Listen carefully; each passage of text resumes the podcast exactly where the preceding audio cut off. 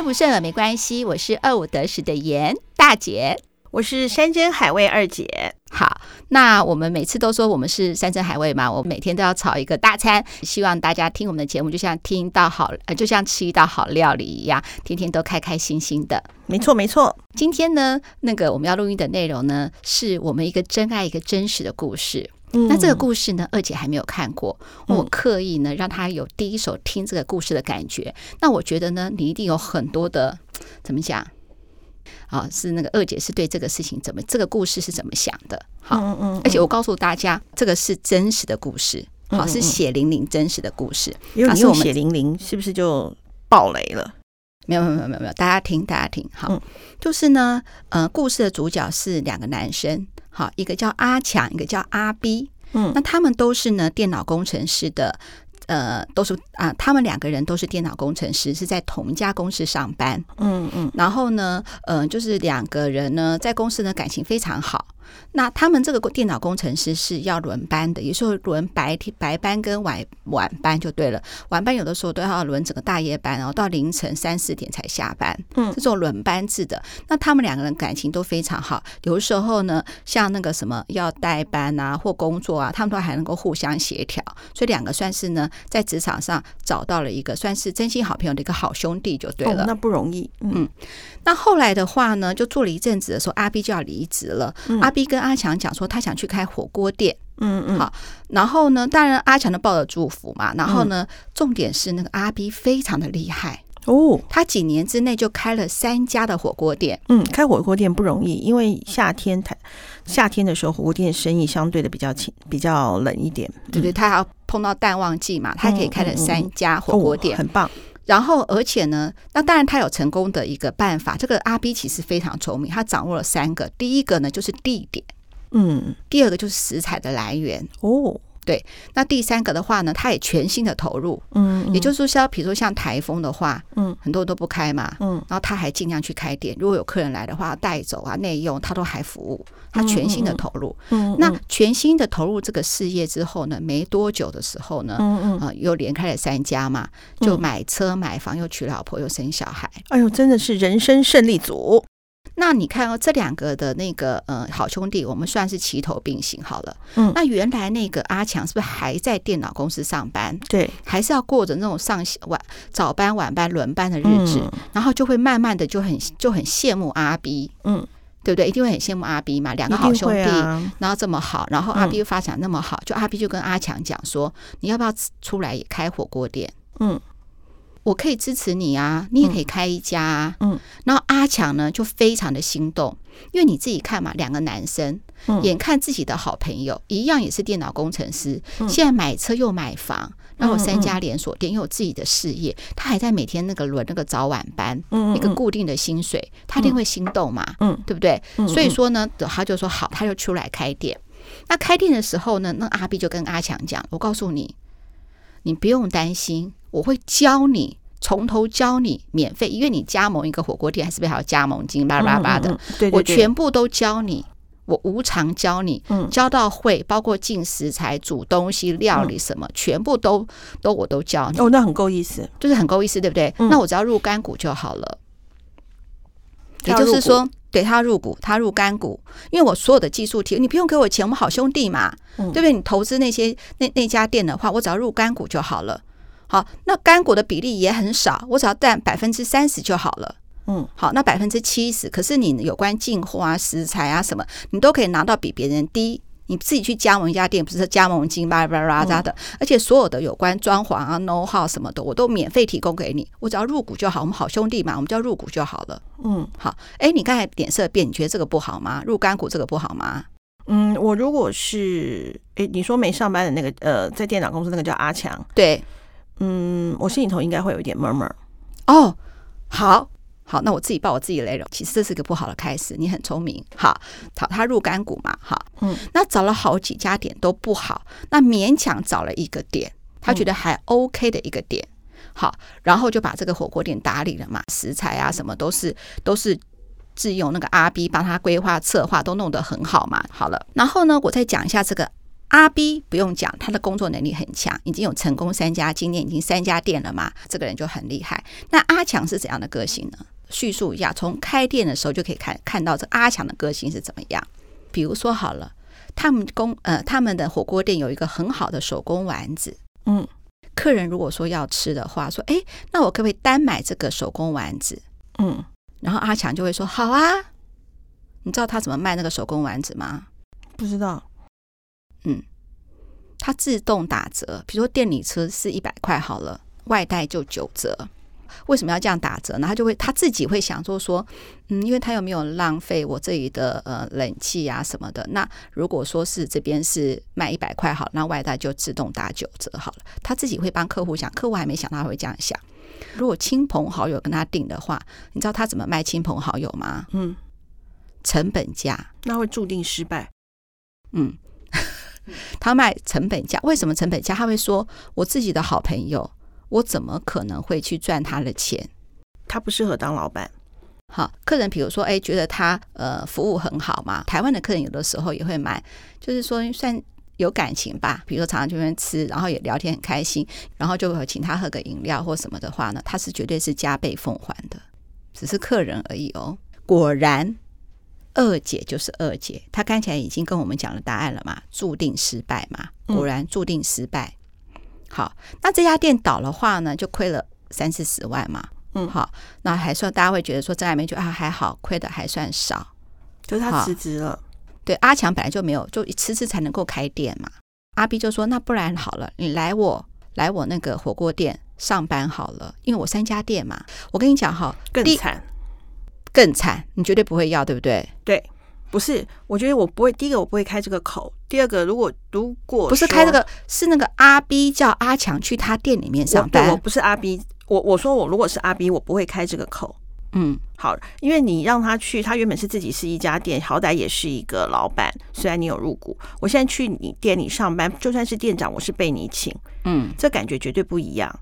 嗯，再加上他之前店，他为什么店里会失败？包括他对于成本管控的一个，嗯，我觉得应该可能是没有那么的，没有那么的好。那一个店的失败，怎么可以把这个人再来当，再拉进来当自己的店长呢？好，那那个阿强呢，就去阿 B 的公司，呃，阿 B 的火锅店啊，不是公司上班了啊。好，那那个阿强就是等于是做牛做马。因为所有的掌控都在阿 B 底下，阿 B 所有的账务管理全部流程全部他管，但是呢，有一个责任感是用钱买不到的。阿强全心全意的付出，嗯，他就算是休假，他还要管，因为他是店长嘛，他还要管店里面大大小小的事情，就不知道是说，我也觉得很奇怪，一个火锅店，就我们真爱告诉我的啦，火锅店不是应该没事吗？吃了客人都走了吗？工读生三不五时的都打电话来问那个店长说有这个事啊，那个事啊，怎么厂商啊，什么什么拉里拉杂，每天都有接不完的电话。好，这样子。好，哎，那中间我还少讲了一段哈，那个呃也是蛮好玩的，就是阿强自己开店的时候，你知道火锅店的时候，有的时候他会准备一些甜汤放在比如锅子里面嘛，啊锅锅子里面那边，他管理店管的非常的松散，还有客人自己把那个甜汤打包走，被他抓到几次。那他也没关系，他就是属于那种，就是对电影的一些大小事物都看得非常怎么样，云淡风轻。他他还适合当，可是他这边看的云淡风轻，但是他变成是店长之后，他又变成亲力亲为，这不是不是不是所谓的云淡风轻。我的意思是说，他对于是说这个客人偷拿他们店里面的东西好了。哦，他会想说啊，他反正也是常常在我们店里面吃东西嘛，那甜汤就带走就带走了嘛，反正也都已经抓到，那就事情就就就这样子就算了。虽然是说他不适合做店长，可他对事情是做的非常认真的。比如说他学习火锅料该怎么样摆盘做事，这个做的非常非常的认真。这东西或者是什么汤啊煮弄的，他都弄得非常好。也是因为这样子，阿 B 把他找来当店长。真的有客人拿拿了东西的话，就轮不到。阿强那个来决定啊，阿 B 绝对会让这个客人好看的，他一定报警啊、处理啊，怎么样的？好，那说到这里的话呢，阿强去阿 B 上班，请问薪水怎么算？对不对？薪水怎么算嘛？哈，你知道那个阿 B 呀，对于人事费用的管理，哈，他真的出乎我意料的厉害诶。他面对面的谈薪水，每一个人的薪水，每一个人的休假，每个人的福利制度都他都不一样。他把每一个员工哦，都当做生意谈判的一个对象，超级厉害的。啊，你觉得超级厉害哦？我觉得这样管理好麻烦呢。可他成功啦。嗯，你是说阿 B 还是阿强？阿 B 成功了。哦，阿 B 哦，嗯，对，你觉得很麻烦，他很成功了。当然，他等于是一个 HR，永远为公司做了一个最精简的人事成本，但是完全都不符合台湾的劳工基准法哦。他怎么跟那个阿强自己的好朋友阿强谈薪水？一个月只能休假六天，薪水给他接近五万，但是没有劳健保。他说什么你知道吗？你看我给你的薪水这么高，快五万了，那劳健保你就要自己去保。我没有办法帮你付劳健保，而且他还说，如果你要劳健保的话，我就从你接近这个五万块的薪水里扣，所以你你自己保会比较便宜哟。这第一个，第二个，一个月只能收假两六天嘛，对不对？然后他的上班时间呢，虽然是十一点到二十一点半，晚上九点半，但他每次弄弄弄弄弄的时候，因为九点你知道火锅店打烊嘛，弄完都要十点半了，就他工作每天工作时间是超长的。而且呢，所谓的是月休六天，那所有国定假日全部都没有，全部都没有哦。而且他们有些排休表，他们不是会有些员工排休表吗？嗯，其实你是看得出来，有些人只有一个月还只有两天，有些人一个月是八天，每个人都不一样诶。每一个人的休假什么都不一样，都他全部亲自谈的。嗯嗯嗯，全部亲自谈的哦。然后呢？没有，也没有什么年终奖金，完全没有年终，什么什么过年都没有。而且我觉得这更奇怪的是哈，我是蛮佩服阿 B，就像你说，人是这么复杂，他也不怕别人告他。没有，他已经火锅店家火锅店已经成立，大概已经呃快十年了，从来没有人去员工去告他，怪吧？很奇怪，嗯，他有那个命，对，他真的是有这个命。阿强呢，在那边工作呢。每天都做牛做马，一个月只有六天的假，完全没有任何假期。后来那个阿强就结婚了，生了小孩。因为这次的新冠，呃，应该是新冠疫情嘛。你知道那个阿 B 呢，又重新做了一份员工的一个流程，他把所有的员工就是在火锅店所有的大大小小都做成 SOP。写的非常非常的细，任何人一来，只要按照这个 SOP 照表操课就好了，完全不需要任何的员工训练。花很多时间把所有的公司的一些，不管是进货、呃呃出货，然后或者是说的那个摆盘，那个都做成很严谨的 SOP 之后，他突然觉得是说，看那个阿强非常的碍眼了，他想说，我为什么要请你啊？我花五万，我现在所有的人大概只要论小时计酬就好啦，一百七、一百五的请，诶，应该没有到一百五，基本工资请就好了啊。我完全没有什么训练，我还要你干嘛呢？很多事情的话，如果进货缺，就一切照表操课。而且因为这样子新冠疫情的关系，反正我们现在台湾的客人真的很很也很伟大，所有的标准都降低了，快吃快走，也就没有说什么像以前通通那么多客人在店里所发生的一些枝枝节节，很快的做一个成本的控管。而且每个家店的结账，其实那个阿强都看到了，在这么困难的情况之下，他没有一家店是赔钱的耶。哦，他很厉害。不过阿，不过哦，也这样子也看看得出来，阿 B 他就非常适合当老板啊。嗯嗯，他非常的适合当老板。然后他每一个进货出货的那个没有他马，我觉得他最厉害的是马上因为疫情的关系，马上写出 SOP，他马上检视他的检视他的产业。其实其实因为这个疫情啊，对很多的公司产生了很多的改变。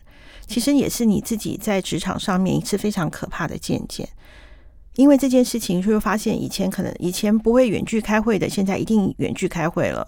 远距开会之后，大家如果习惯了以后，远距开会就变成了视讯，就变成是或固定的了。就算是有疫情，可能大家还是选择视讯开会了，不见得需要面对面开会了。好，这第一个。第二个，原本要两个人做的，因为疫情的关系，大家诊病诊病之后，发现说其实一个人就够了，另外一个人其实就是要走了。嗯嗯，其实我觉得我比我蛮佩服阿 B 的，好，那这个我也佩服他嘛。然后呢，那阿强就没有工作了，因为他怎么样逼走他，不会给他资遣费。他开始你知道吗？有些外带的特餐啊，配合组合，他开始就不告诉他。只有那些机械员工才知道说，哎，怎么今天又出出了这些餐了？因为老板规定有什么餐了，然后慢慢的就把他冷冻，把他冰起来，他就变成了一个好像不是公司式的公司的人。嗯，他的这个方法做的蛮蛮烂的。嗯，那是他的好朋友哎、欸。嗯，其实当他当他马上想到那百分之他要入股百分之三十的时候，就知道他是一个很实际的人。我觉得包括心里，包括一开始你要干股百分之三十，其实我心里就会有点闷闷。我们都这么好了，你还要？还要我要开店，你还要还要占我便宜哦，我会有这种感觉。如果是我是阿 B 的话，啊，我我我一我根本就不会入股，对啊，我根本就不会入股，然后我还会我还会全力的去帮他，我不会入股。嗯、好，对啊，所以这就是其实就前面也没有对错啦。那那个阿强呢？现在就已经我们的真爱好朋友阿强现在就没有工作了，就被逼退了。我好想要跟我们真爱好朋友，就是说呢，所以是阿强写信给我们的，对，是阿强写信给我们的那个臭阿逼 本来不气的，现在我跟你讲哈，我看到我们真爱的这封信的时候，我真的蛮难过的耶。我们先看看哈，在不知道任何情况下成家了阿 B，那阿强他到底做错了什么事情？我觉得他真的步步一步错，步步错哎。我觉得应该是这样子讲哈。嗯，可是你知道那个，我再跟你讲哈，阿强开店的时候，嗯，是三十三岁，然后呢，他自己独立开店一年嘛，在那边做事六年，他现在已经四十岁了，他这七年就这么没了。我觉得阿强，我们的那个真爱，你如果嗯手上有点小钱的话，其实代表了其实你是可以做某些事情的，可是，在营运管理你比较缺乏，那。你有没有可能你的老婆的营运管理强吗？就在开火锅店啊！如果我是他的话，我就在开火锅店啊！我所有我讲一句比较，因为是真爱嘛，我就直接讲去哪里进货你会吧？怎么摆盘你知道吧？你就是你，你第一次为什么失败？就是你太妇人之仁嘛，嗯，什么都很阿萨里嘛。那现在痛定思痛，四十岁了，对不对？世界世界没有这么美好，也感受到了嘛。被好朋友。这样子也长寿长寿过了嘛？你就开火锅店啊！如果我是他的话，因为他他这个时候去转职，我觉得风险很大，就开火锅店啊。哎、欸，那我想要问你哈，嗯，有没有一句话叫做“江山易改，本性难移”？就是对，就是本性。所以你借由这次的失败，跟你这六年的火锅经验，你一定知道你哪些是你的强项，哪些是你的弱项。你也知道阿 B 为什么成功，就是他很辣。那你做不到很辣的时候，有没有办法找一个人来做很辣的角色？你老婆是吗？如果不是的话，对啊，如果他老婆也不是呢？如果他不是的话，他要找一个人来，他要找一个人一起做，那个人要很很辣，而且你要知道说，要不然的话，你就要找一个员工，这个员工就是扮很辣角色的那个人，那你要听他的。就像我自己的公司，我的数字观念非常的烂，非常，嗯，所以我非常相信我的财务。所以你记不记得我那时候说过，我生命的贵人，嗯，他就是他他的占股比比例就刚好是那个百分之三十，但是他管财务。嗯，他管到我，他说不通过，我就算百分之七十，我得听他的。嗯，那你就找这样的一个人，不见得要让他入股，你就找这样子的一个员工。那这个员工，这个人你要自己审。你如果要找的话，我们也可以。如果你相信我们的话，你可以寄给我们，我们可以帮你看一下那个员工的特质。就是你要找一个非常会成本管控跟人事管理的人。你自己做了六年的店长，你一定知道自己哪里强哪里弱嘛？你就开火锅店呐。嗯，对呀，我我不相信他开不成，不然他做不了六年。尤其是阿 B 这么狠辣的角色，不会忍他六年。对对对，所以他一定有他的长才，你不用难过，也不用那个。我觉得太好了，你要当老板了。对对对，所以你，但是你必须要很冷静的把你自己的长处跟你自己的短处，他为什么不用你，一定有原因。对不对？他觉得他哪里觉得不好，你自己很冷静的把它写出来。他为什么不用你？你如果是阿 B，你为什么不用不用我？好，你把它列出来，这就是你的弱项。嗯，你把弱项弄出来之后，你找一个人，找一个员工，或者找一个有没有这样子的一个角色是可以可控制你的弱项的。那如果有，你甚至请那个人入股嘛。嗯，假设开一家火锅店，假设要一百万好了。嗯，好，你你你看的愿不愿意出三十万？那你但是你你也可以讲出你的强项。嗯啊，要是二十七亿是我们中的，我们就投资你啦！哎呦，真是的，真的啊！火锅店，火锅店最重要的就是就是那个食材的掌控嘛。嗯，他食材的话应该也认识，他一定认识啊。还有调料嘛，嗯，调那个就像我很喜欢吃那个十二锅里头，我就觉得他那个汤底很棒，你一定他一定也知道嘛。嗯嗯，你就弄一个汤底啊。嗯，对不对？再弄一个那个什么，这些技术我相信他他一定有，不然他不会忍他六，他不会让他在那边当六年啦。嗯，他顶多忍容忍他个一年，他就会叫他走了。他能能够到六年，所以所以你一定有非常棒的地方，你把它列出来，你就成功了啊。好，我觉得你跟我看法这个地方都一样。可是我想要问的是，拜托好不好？七年呢？那有什么？你忘了我的那根针，我是怎么对他的？也不也一样，不是我的意思是说，他在这样子一个很苛刻的环境底下，他那种阿 B 在在这六年不会说六年都让他好过，不是只有这个薪水而已哦，没有给他年终奖金，连红包都没有，一定不会有的嘛，七年都没有，然后劳健保要自己保，然后什么都没有，为什么这个人可以？阿强到底做了错了什么事情，或者没有做错什么事情？他为什么人我们的真爱？你想想看，你有没有什么事情是你要快点改变，而你不会去改变的？没有，我觉得我讲真的，为什么他会他会真爱就跟我一样？我在那家公司快五年，不一样吗？嗯、我要是告诉你，我刚领的薪水只有五位数，哎，嗯，哦，四位数，哎，怎么可能只有几千块？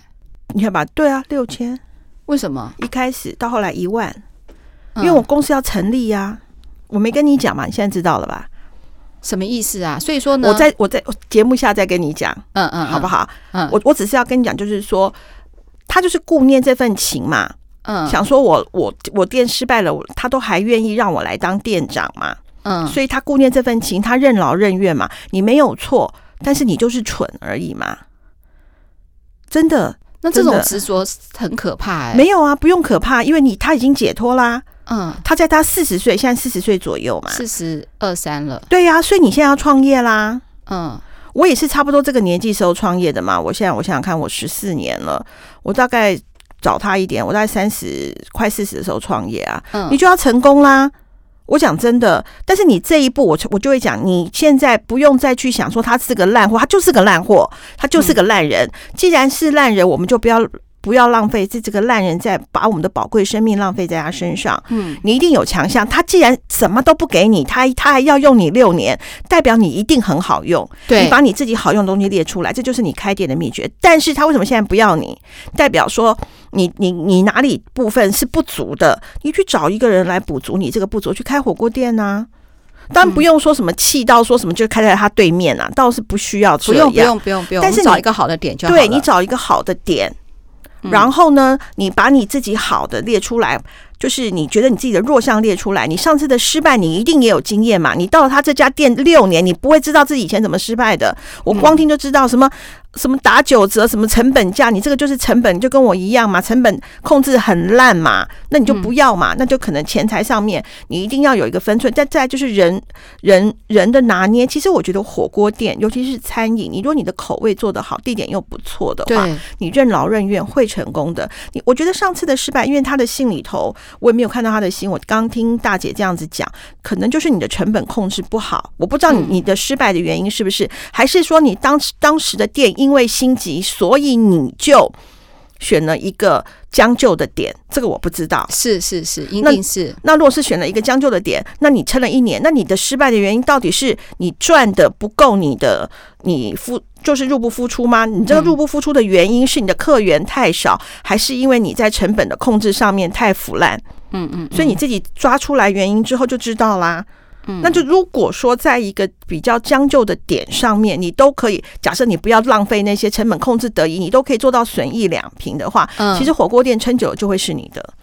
嗯，只要你能够在夏天有对策，嗯嗯，比方说冷气开的很冷啊，或者是怎么样，或者是怎么样，对对。那你也经过疫情知道说外带的有一些美嘎，我记得我吃孙东宝嘛，嗯，好，有同样都叫孙东宝哦，后来我们会去另外一家吃。嗯，为什么？因为它的摆盘太厉害了。孙东宝有什么摆盘吗？就对不对？好，我吃另外一家孙东宝就是便当盒嘛，然后牛排面啊，但就这样一个便当盒，对不对？对。另外一家不是，它做成了一个盒子，就是那种黑色的，是塑胶盒。牛排面那些是分，就是有点小分开，这样子是分的，不会是勾归勾成一盒哦。你是不是看了就？当然，它的成本一定比较高，但是我每一次去，他没有一次不让我排队的。嗯，就是他拿起来，就你整个打开的那种感觉都很好，就变成你会愿意外带，嗯嗯嗯，你会愿意去那家买外带，嗯嗯嗯，对对对，而且它的外带是九折嘛，嗯，对不对？外带是九折，就是一个盒子上面的改变，嗯，你整个打开的感觉不一样。我相信你一定也有你的一些不论什么样的一个。呃，喜欢哦，就像他他的店里头做出他的手工丸子特别的有名，你一定要去找一个东西是你店里头的特色，他一定知道的啦。对对对，这样。要不然就煮一锅，我们两个吃吃看嘛。对，我那么刁，对不对？我一直觉得米其林听到了吗？我好适合当秘密客。米其林 听到了吗？听到二姐的呼喊了吗？我的我还叫山珍海味嘞。对啊，哎，那二姐，我再问你哈。因为人都是这样子嘛，我看完了以后就会想到说，要不要去告他？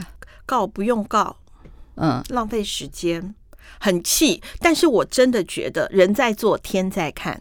嗯，对对对，我也这么觉得，我也跟你这样想一样。哎，真的，嗯，我跟你讲，我我我有的时候我遇到一些难过的时候，我就会上记得上帝说的一句话，嗯，万事都可行，但不见得有益处。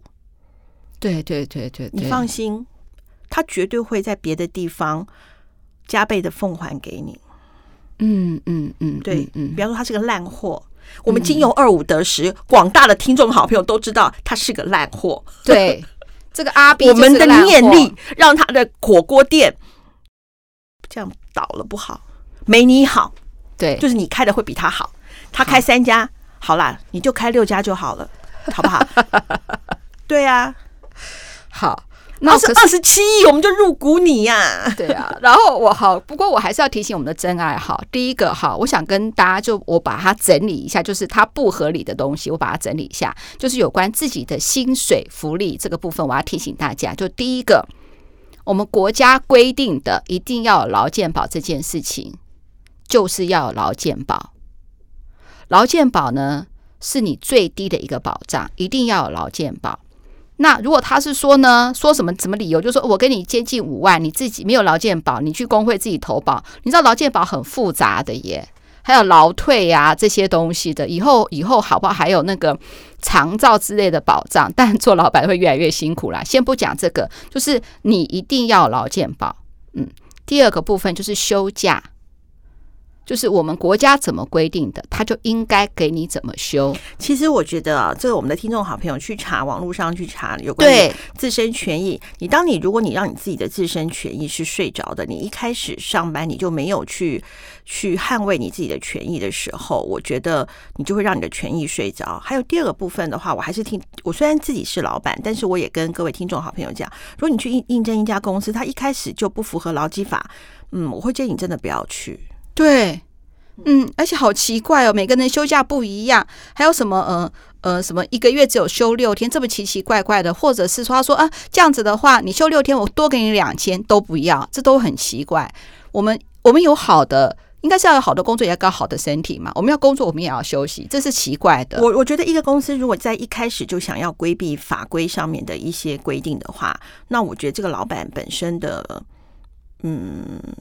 品格就不好，没有错，对啊，没有错。就像我看到劳健保不痛吗？很痛啊，但是我就觉得没关系。你既然要当老板了，你如果这个都没有办法承受的话，那你干嘛当老板？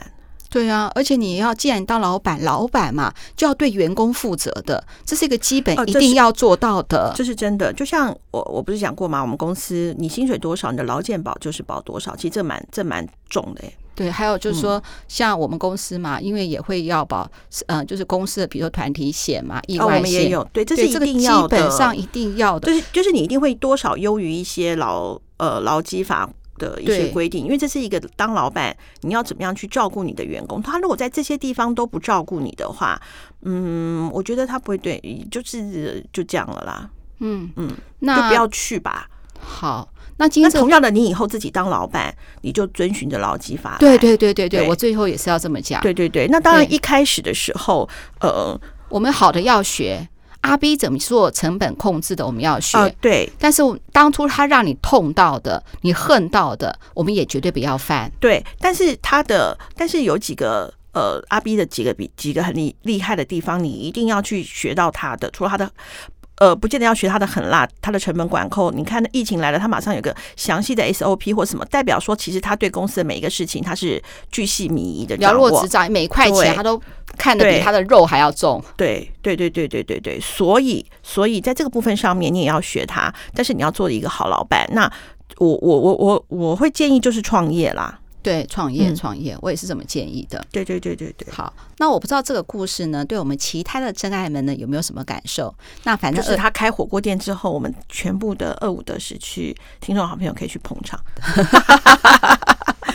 好，我们也会去捧场。如果他开店的话，对我们一定他不会再。在绿岛、蓝屿之类的，怎么可能？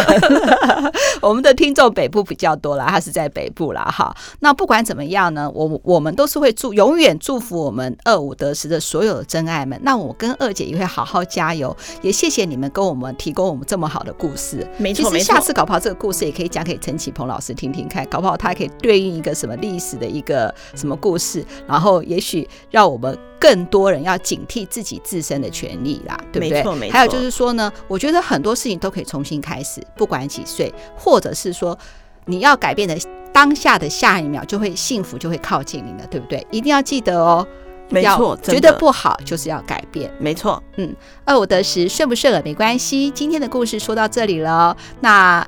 二姐，你要不要提醒大家一下？最近我们的信件又变少了。好，各位听众好朋友，是不是开始回归上班之后忙了呢？但是忙了之后，是不是觉得一定有一些愤慨的事情呢？赶快写信来告诉我们吧，我们真的很想知道你们最近过得怎么样啊？也开始正常上班了，好不好啊？开不开心啊？还有很多的真爱们，你们的小孩要去上课了，你是不是仿佛得到了解脱了呢？好，那我们就这样子了，拜拜，拜拜。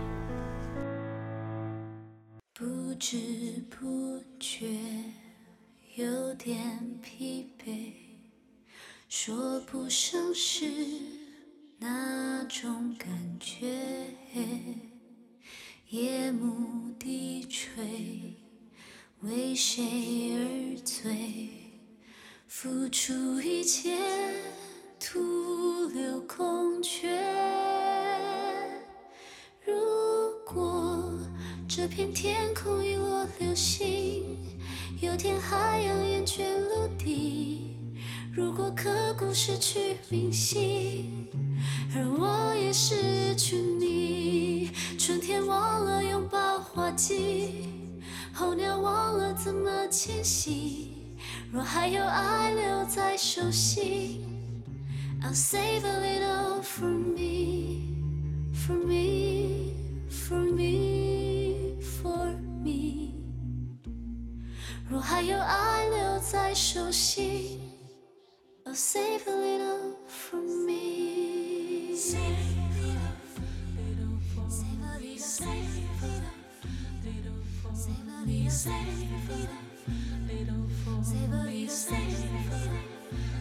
为陌生的故事伤悲，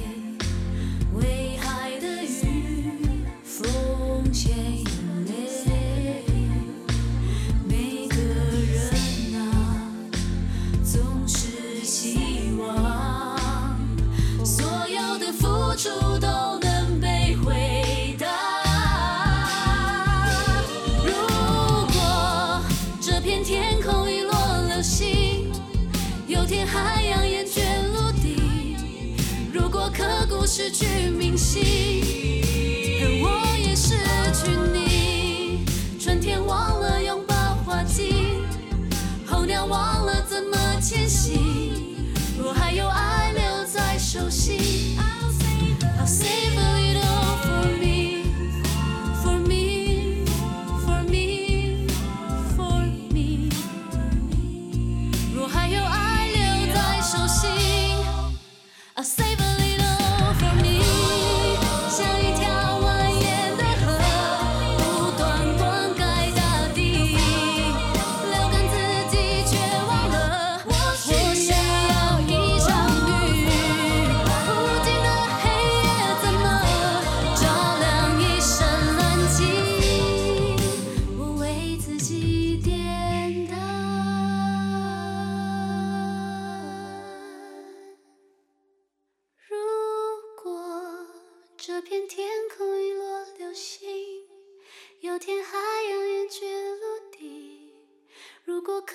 失去明星，而我也失去你。春天忘了拥抱花季，候鸟忘了怎么迁徙。若还有爱留在手心，I'll save a little for me, for me, for me, for me。若还有爱留在手心 I'll save a little for me.